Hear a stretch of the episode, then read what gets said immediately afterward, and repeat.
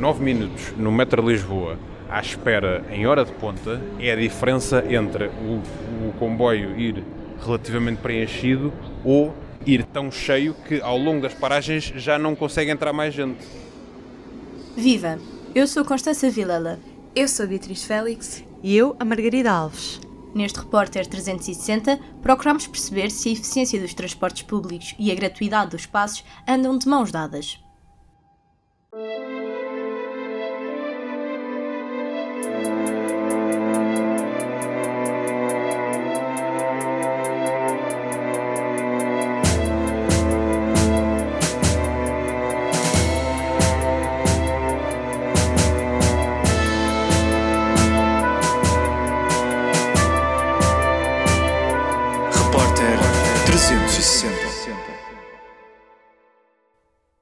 Residentes em Lisboa com mais de 65 anos deslocam-se gratuitamente nos transportes públicos. Agora, também os estudantes do ensino superior até aos 23 anos. Tomás Ribeiro não beneficia desse apoio. É um utilizador atento que, no caminho para o Instituto Superior Técnico, testemunha os problemas de mobilidade dentro da capital. Ponham-se numa estação de metro, numa estação de autocarro, numa estação de comboio e vejam as queixas que as pessoas fazem. Vejam se as pessoas estão a queixar que pagam 30 ou 40 euros por um passe ou se estão a queixar que é hora de ponta e estão 8 minutos ou 10 à espera do metro, se queixam que o autocarro não cumpriu os últimos dois horários e que estão ali há meia hora à chuva à espera porque a paragem é pequena e nem sequer consegue estar toda a gente lá, lá de baixo abrigado, comecem a perceber aquilo que é realmente o problema. Eu, a mim não me serve ter transportes públicos para, para me ir queixar gratuitamente. Que é, é grande, é, a questão é essa: é as pessoas, ah, e tal, eu quero transportes públicos, mas para quê? Para te queixar sem pagar? Ah, ah, e tal, agora uh, pagas 30 euros e queixas-te, agora queres pagar 0 euros e queixar-te exatamente dos mesmos problemas porque os transportes públicos gratuitos não resolvem nenhuma das tuas queixas. Diariamente, milhares de lisboetas chegam às estações de metro e às paragens de autocarro. A especialista em sistemas de transportes, Rosário Macário, descreve o cenário que podemos encontrar na hora de ponta. Em horas de ponta, temos congestionamento, temos atraso, temos aquilo que chamamos o bus bunching, que é as pessoas estão 15 minutos à espera de um autocarro e depois de repente aparecem quatro uh, autocarros que vêm do mesmo serviço e estão todos juntos. Porquê? Porque foram atropelados pelo congestionamento e, portanto, acabam por depois aparecer numa estação todos ao mesmo tempo. E, portanto, isto é um mau serviço, apesar de serem quatro autocarros, e eventualmente uh, limparem a fila toda que está em espera, mas é um mau serviço, porque as pessoas estiveram em espera, em vez de dois ou três minutos, tiveram em espera 20 minutos.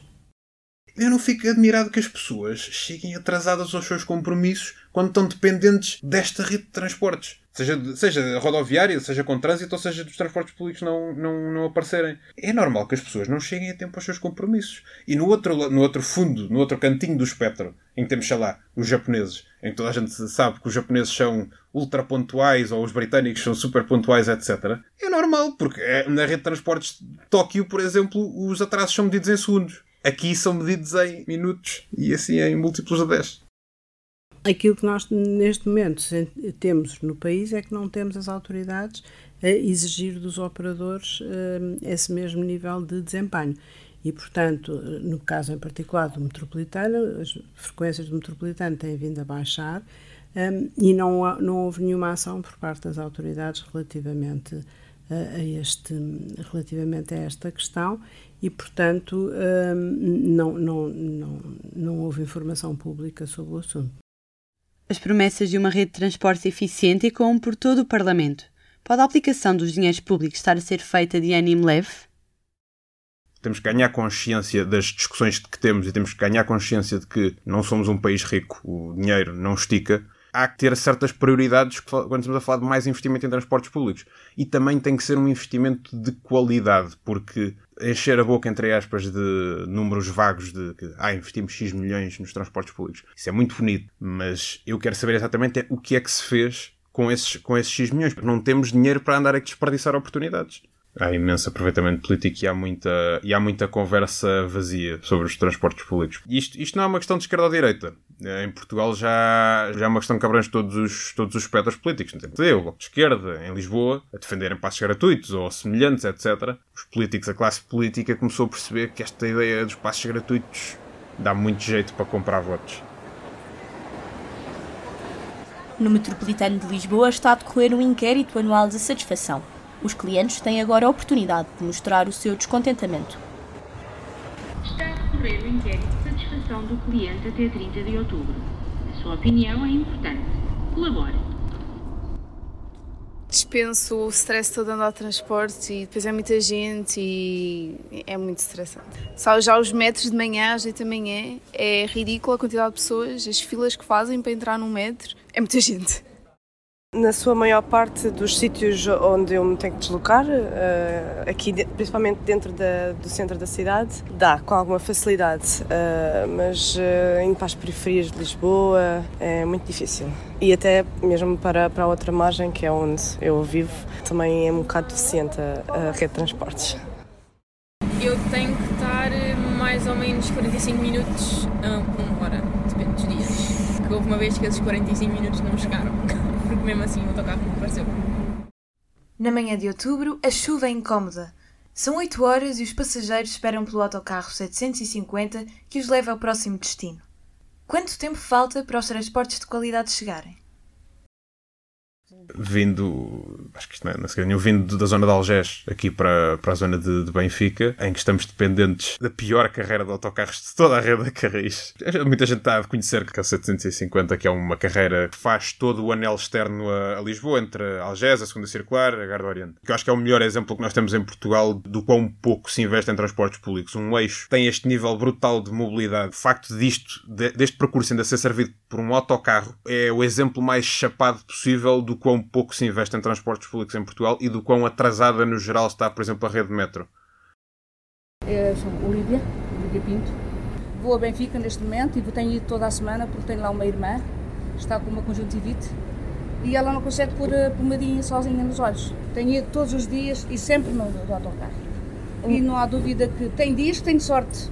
Hoje parece que também não é um dia de muita sorte. Às vezes tenho sorte, está aqui parado aos 50, passado um bocadinho bem, mas esta semana, não sei se talvez por causa do mau tempo, se o que é que se passa, não tem, sido, não tem tido muita sorte, não. Costuma ficar muito tempo à espera. Muito tempo, muito tempo. E às vezes estou aqui, na paragem dos 50, e acabo por me ir embora e vou à procura daquele do 29, também vai para Benfica. E, e, já são duas vezes, ontem antes de ontem acabei por ir no 29, se bem que eu evito o 29 porque faz um percurso enorme, para mim é muito mais rápido este, 50. Mas às vezes vejo ir embora 3, 29 e aqui não há nenhum. Esta semana aconteceu isso, aconteceu isso ontem e antes de ontem. Tive que ir no 29. Para cá no regresso vim, vim no 50. Mas, eh, mas, eh, mas para lá tem sido muito difícil. De modo que eu acho que talvez os transportes sejam mal distribuídos ou é o percurso que é mais difícil dos que os outros. Há dias entrei num e tive que sair em Miraflores e tive que esperar por outro que vinha para aqui. E esperou muito tempo? E daí mais, mais uns 10 minutos à espera que esse outro. A qualidade do serviço de transportes compromete a vida de quem os utiliza. O carro continua a ser um meio de transporte por excelência. Para tudo funcionar de forma eficiente, é preciso ter em consideração as motivações dos cidadãos. Muitas vezes as decisões de mobilidade não são tomadas pessoa a pessoa dentro de um, de um agregado familiar. Muitas vezes a decisão de levar o carro é porque vai levar uh, uh, o avô, ou o sogro ou a mãe a um determinado local e no caminho depois deixa o filho noutro local e por aí fora. Portanto, há uma cadeia de distribuição do próprio agregado familiar que se torna muito fácil de fazer com o carro individual e que não se torna fácil de fazer com uh, num registro de transporte coletivo. Portanto, há muitas variáveis a ter em conta e é necessário ter abordagens uh, muito uh, integradas a todos estes fatores para de facto podermos uh, uh, induzir a população a mudar de comportamentos. Temos um serviço em tudo idêntico àquilo que temos uh, lá fora. Não temos é uma rede com uma cobertura tão extensa e não temos hábitos culturais de utilização de transporte coletivo. E, portanto, e essa é, esse é que é o grande desafio da, da mudança, é passarmos a ter uma mudança comportamental que o cidadão não entendeu ainda que precisa de a fazer e, portanto, é necessário capacitarmos o cidadão para que ele perceba que há consequências dessas suas opções e, portanto, e que é necessário uh, haver uma mudança comportamental. E, portanto, as duas coisas têm que vir juntas. Há uma certa questão cultural com os transportes públicos em Portugal. O carro continua a ter o seu status de importância. Os transportes públicos, por muito que haja muita gente a gostar deles e a querer usá-los mais, os transportes públicos, regra geral, são vistos como um transporte de pobres. É um transporte para quem não tem carta, para quem não tem carro. É aquela coisa secundária que a gente lá tem que pagar para andar porque não podemos andar todos de carro. Há pessoas que são capazes de atravessar dois quarteirões de automóvel privado e, e, que vêm de automóvel privado para locais onde sabem que não os podem estacionar e, portanto, fazem imensos quilómetros em vazio só à procura de um, local, de um local de estacionamento. A mais de um quarteirão de distância, as coisas são diferentes. Tomás dá o exemplo espanhol como um modelo a seguir. Basta olhar, por exemplo, para o que é que Portugal e Espanha, que são, lá está, países irmãos muito parecidos, basta ver o que é que cada um fez com as bateladas de fundos europeus que foi recebendo. Portugal, com os fundos europeus que recebeu para infraestruturas, gastou quatro vezes mais em rodovia do que em ferrovia. Espanha, durante o mesmo período de tempo que nós entramos ao mesmo tempo na União Europeia, com os fundos europeus que recebeu, construiu a segunda maior rede de alta velocidade do planeta. É, é daquelas coisas que. é daquelas estatísticas que mostram um bocadinho o que é que é a mentalidade num país e o que é que é a mentalidade do outro. Os espanhóis, desde cedo, nestas questões, sempre foram muito mais conscientes de que uma rede de transportes públicos grande e de infraestrutura pesada, ou seja, infraestrutura ferroviária pesada, eles sempre perceberam muito bem que aquilo é, é essencial para que, uma, para que uma metrópole funcione. E Madrid é uma cidade maior do que Lisboa, e a realidade é que, tendo o dobro do tamanho, funciona melhor. Tudo funciona melhor. Não é preciso nós irmos a países longínquos a buscar exemplos, porque está aqui ao lado. Melhorar a rede de transportes exige olhar para as soluções que estão a ser criadas para problemas semelhantes nas outras cidades europeias. No entanto, o Plano de Transportes de Lisboa não tem passado de uma folha de rascunho. Nós, em termos de planeamento da rede em Portugal, somos uma nódoa. Não vale a pena estar aqui com palavrinhas mansas. Somos uma nódoa. O planeamento em Portugal já é fraco. E uma rede de transportes, por natureza, é uma coisa que tem que ser planeada a longo prazo. Ou seja, se nós não planearmos o que é que queremos primeiro e os bocados que vamos, que vamos fazendo, como é que é suposto nós sabermos o que é que é para fazer cada vez que chega dinheiro para, para nós investirmos? Andamos simplesmente a sacar ideias uh, de uma cartola? Se fosse uma medida assim mais concreta que não implicasse um investimento massivo, brutal, eu acho que se calhar uma medida que eu tomava logo era ter um plano geral de transportes para a área metropolitana de Lisboa, pá, mais do que o que está lá escrito vagamente no plano regional de ordenamento do território. Acho que isso seria absolutamente fundamental, porque enquanto nós andarmos a tirar projetos da cartola sem grande ideia do que é que queremos, não vamos sair da cepa torta e há que ter um planeamento ambicioso. Há os chamados BRTs, portanto, Bus Rapid Transit, que já têm mais flexibilidade e, por características eh, de engenharia da do própria rede do metropolitano, não é possível andar a tirar e a pôr carruagens e, portanto, e fazer variações, porque é um sistema que não tem essa flexibilidade, enquanto que o sistema de autocarros tem essa flexibilidade e, se funcionar em sítio próprio, pode oferecer frequências muito elevadas e é perfeitamente possível então retirar autocarros e colocar autocarros em função da, de, dos, picos, eh, dos picos de ponta. Uma linha de metro é uma linha que deve ter uma frequência entre 2 4 minutos, mais ou menos, para ter um bom nível de serviço e para que esta frequência se funcione e para que haja eficiência na exploração, tem que ter níveis de procura um, eh, elevados durante todo o dia. Sempre que usamos o metropolitano para extensões suburbanas em que os movimentos típicos são movimentos pendulares, ou seja, de manhã as pessoas vêm para a cidade para trabalhar, à tarde voltam para casa, o que é que acontece? Temos a linha durante o dia todo desocupada. E isto é terrível do ponto de vista de exploração. Às vezes mais vale fazer obras um bocadinho mais pequenas, mas bem feitas, do que simplesmente tentar sacar alguma coisa assim de baratuxa que caiba no orçamento para fazer algo maior que é o que infelizmente nós estamos a ver muito, muito em Lisboa e, e noutras zonas do país também, que é, perante uma situação de escassez de recursos, começa-se a entrar em disparates como fazer eh, BRTs, metro, aquilo que se costuma chamar o, o metrobuses, em, em, zonas com uma densidade populacional elevadíssima, em que aquilo não é minimamente adequado para as necessidades, em que uh, não está ligado ao resto da rede, obriga as pessoas a fazerem transbordos de um sítio para o outro. Projetos que caem por terra e outros que avançam a um ritmo próprio. É o caso da criação de uma linha circular de metro. O prolongamento da linha verde cria duas novas paragens. As estações da Estrela e de Santos prometem reduzir os tempos de deslocação. Uma linha circular tem algumas vantagens de cobertura, eh, porque fecha melhor, torna a rede mais fechada e, portanto, dá uma maior uh, densidade de cobertura, por um lado, mas, por outro lado, há um conjunto de origens e destinos que deixam de ser ligações diretas e passam a ter que ser ligações com transbordo. Portanto, uns melhoram, outros pioram. O problema está no Campo Grande e no facto de quererem desligar a linha amarela da linha, da linha verde, ou seja, a linha amarela passa a ser uma espécie de um J entre Telheiras e Odivelas, que não vai ao centro da cidade, e as pessoas de Telheiras e de Odivelas e do Lumiar perdem grande parte do acesso que têm direto hoje em dia ao centro da cidade e passam a ter que fazer um transbordo no Campo Grande.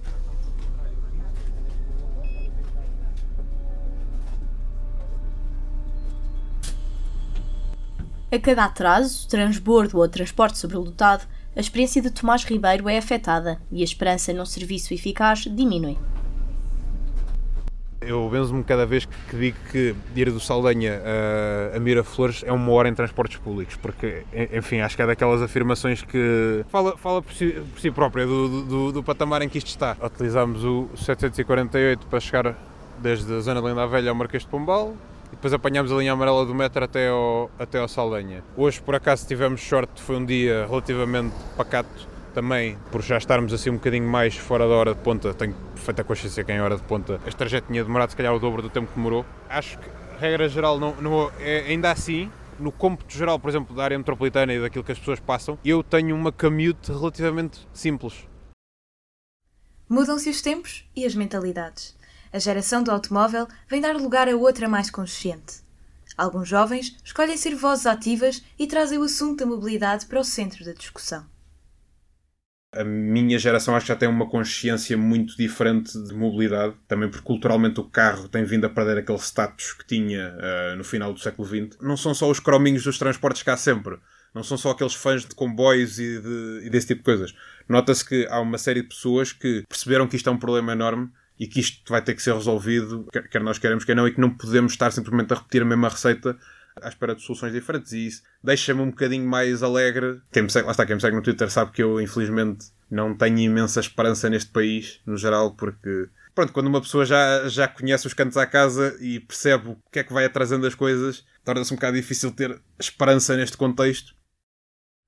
Cronometrar o tempo e pensar em rotas alternativas. Os horários estabelecidos não inspiram confiança. O interesse pelos problemas de mobilidade urbana não é recente e acompanha Tomás onde quer que ele vá. O fascínio começou quando eu tinha dois anos e me ofereceram uma daquelas pistas de madeira do IKEA para brincar com comboios. Que saiu completamente de controlo e eu, a certa altura, o meu quarto era só uma, uma rede ferroviária inteira com pontos, viadutos, uh, flyovers, tinha, estações, tinha tudo. Isso foi quando começou o fascínio. Mas o, o querer resolver as coisas, o perceber os problemas, começa acima de tudo quando eu tenho que usar mais os transportes. Começou ali mais ou menos no meu nono ano, foi quando eu comecei a usar mais uh, transportes e daí para a frente, porque para, para as pessoas perceberem os problemas que há nos transportes é inevitável que tenham que os usar. Só, só quem usa, só quem sente aquilo na pele todos os dias é que começa a perceber onde é que estão os problemas a aparecer e onde é que eles têm que ser resolvidos. Ao longo da minha carreira gostava mais de me especializar na área de infraestrutura de transporte, porque é aquilo que é a minha verdadeira paixão. Há malta que vai para a arquitetura que gosta de fazer casas, há malta que vai porque gosta de fazer escritórios, estádios, eu gosto, eu gosto de transportes. É esta a minha vida.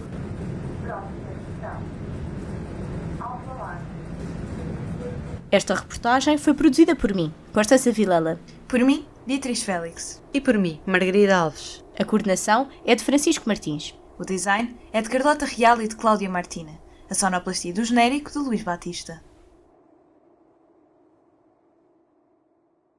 Acho que